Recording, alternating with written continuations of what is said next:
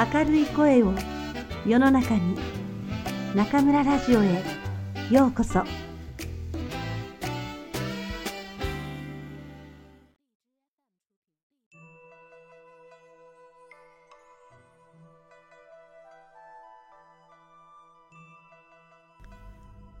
年春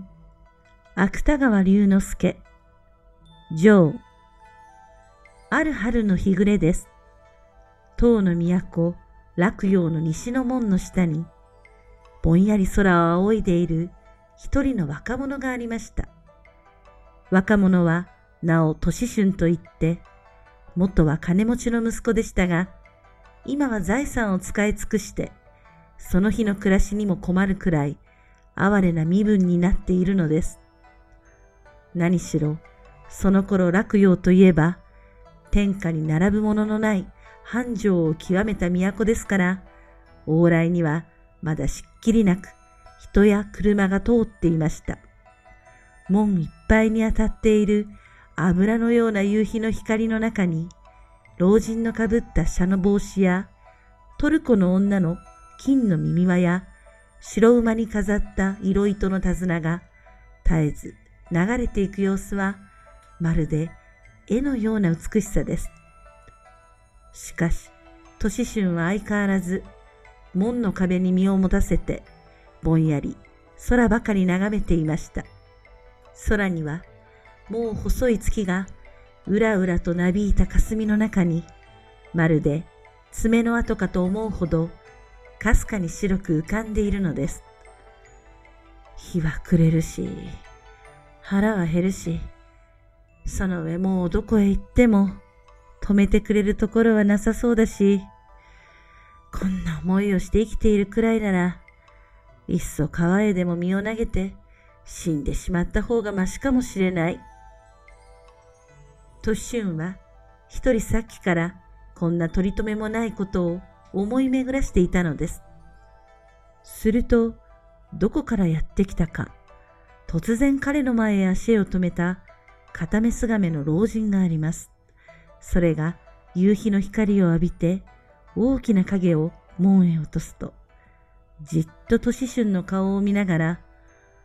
お前は何を考えているのだ、と王兵に声をかけました。私ですか？私は今夜寝るところもないので、どうしたものかと考えているのです。老人の尋ね方が急でしたから、年春はさすがに目を伏せて、思わず正直な答えをしました。そうか、それはかわいそうだな。老人はしばらく何事か考えているようでしたが、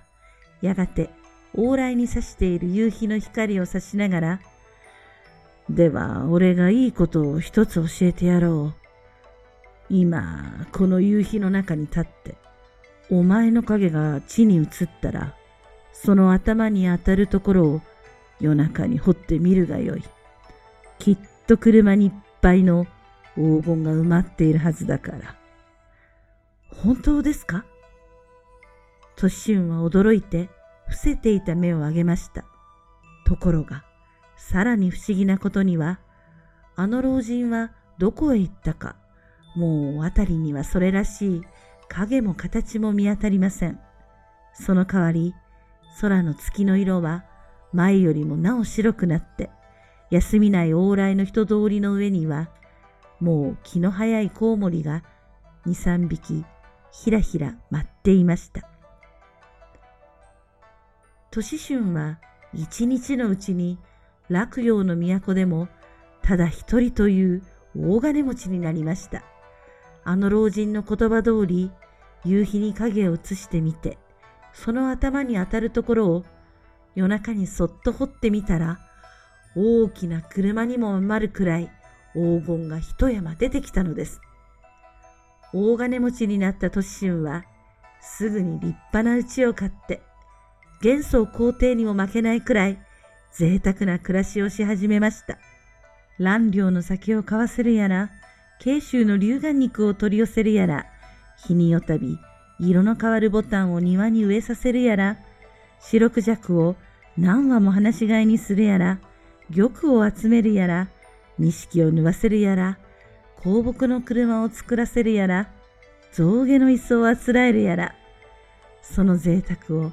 いちいち書いていては、いつになってもこの話がおしまいにならないくらいです。すると、こういう噂を聞いて、今までは道で行き合っても挨拶さえしなかった友達などが朝夕遊びにやってきました。それも一日ごとに数が増して、半年ばかり経つうちには、落葉の都に名を知れた妻子や美女が多い中で、年春の家へ来ない者は一人もないくらいになってしまったのです。年春はこのお客たちを相手に毎日酒盛りを開きました。その酒盛りのまた盛んなことは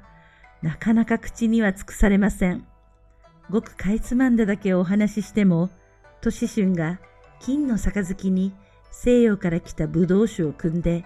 天竺生まれの魔法使いが刀を飲んで見せる芸に見とれていると、その周りには20人の女たちが、10人は翡翠の蓮の花を、10人は目ののボタンの花を、いずれも紙に飾りながら、笛やことを節面白く奏しているという景色なのです。しかし、いくら大金持ちでも、お金には再現がありますから、さすがに贅沢家の年春も、一年二年と経つうちには、だんだん貧乏になりだしました。そうすると人間は薄情なもので、昨日までは毎日来た友達も、今日は門の前を通ってさえ、挨拶一つしていきません。まして、とうとう三年目の春、また年春が以前の通り一文なしになってみると、広い落葉の都の中にも、彼に宿を貸そうという家は一軒もなくなってしまいました。いや、宿を貸すどころか、今では碗に一杯の水も恵んでくれるものはないのです。そこで彼は、ある日の夕方、もう一度あの落葉の西の門の下へ行って、ぼんやり空を眺めながら途方に暮れて立っていました。するとやはり昔のように、片目姿の老人がどこからか姿を現して、お前は何を考えているのだ、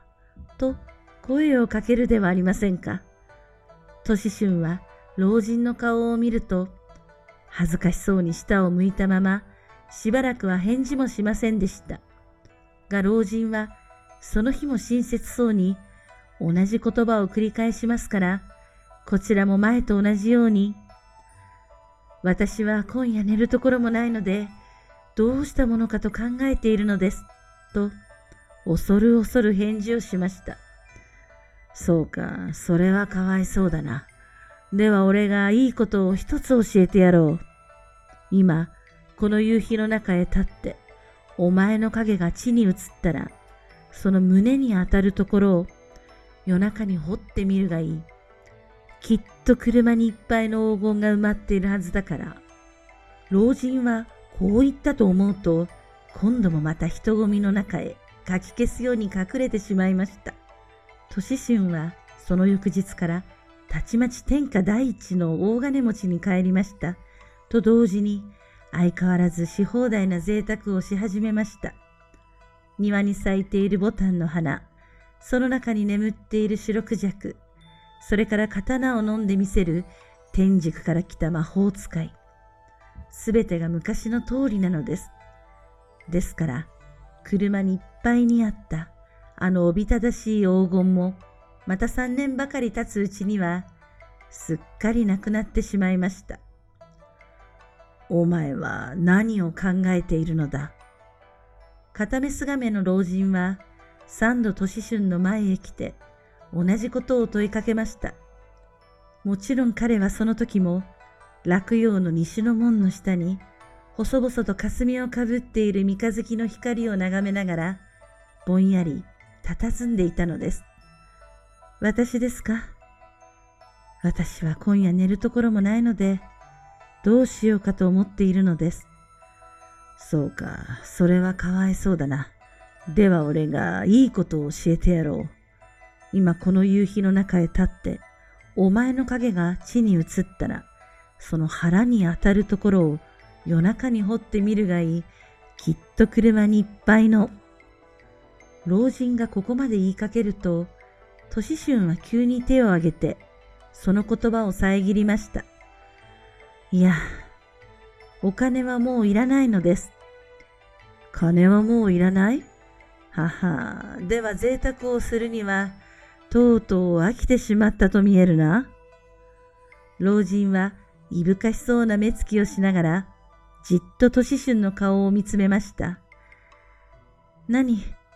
贅沢に飽きたのじゃありません。人間というものに愛想が尽きたのです。年春は不平そうな顔をしながら、つっけんどんにこう言いました。それは面白いな。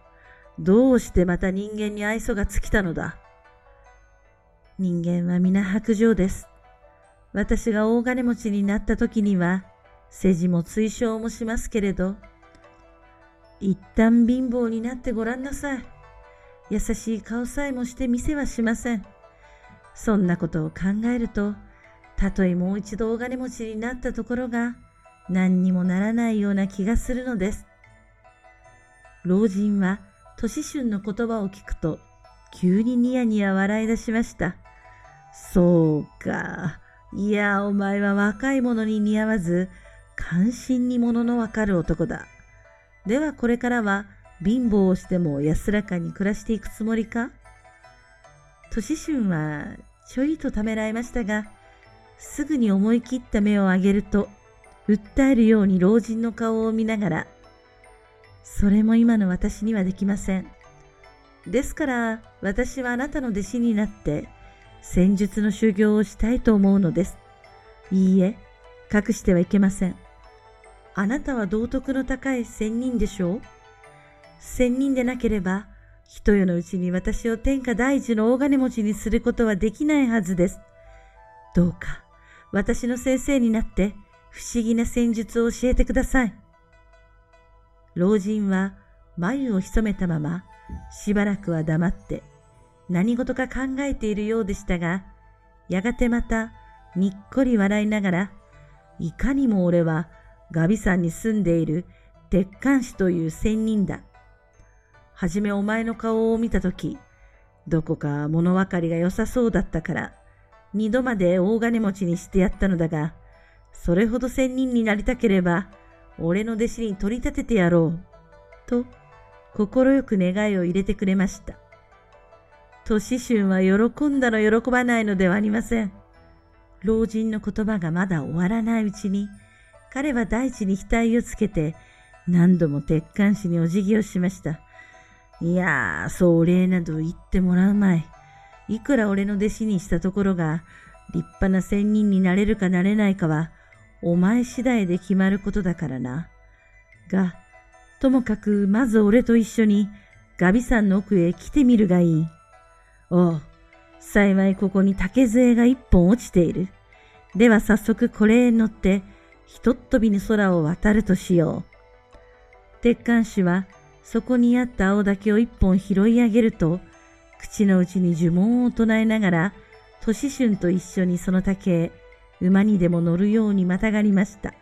すると、不思議ではありませんか。竹杖はたちまち竜のように勢いよく大空へ舞い上がって、晴れ渡った春の夕空をガビ山の方角へ飛んでいきました。都市春は肝を潰しながら、恐る恐る下を見下ろしました。が、下にはただ青い山々が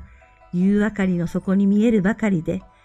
あの落葉の都の西の門は、とうに霞に紛れたのでしょう。どこを探しても見当たりません。そのうちに鉄管師は白い瓶の毛を風に吹かせて、高らかに歌を歌い出しました。明日に北海に遊び、暮れには相互。修理のせいだ。短期そなり。三度学用に入れども、人知らず。老銀して引かす。童貞子。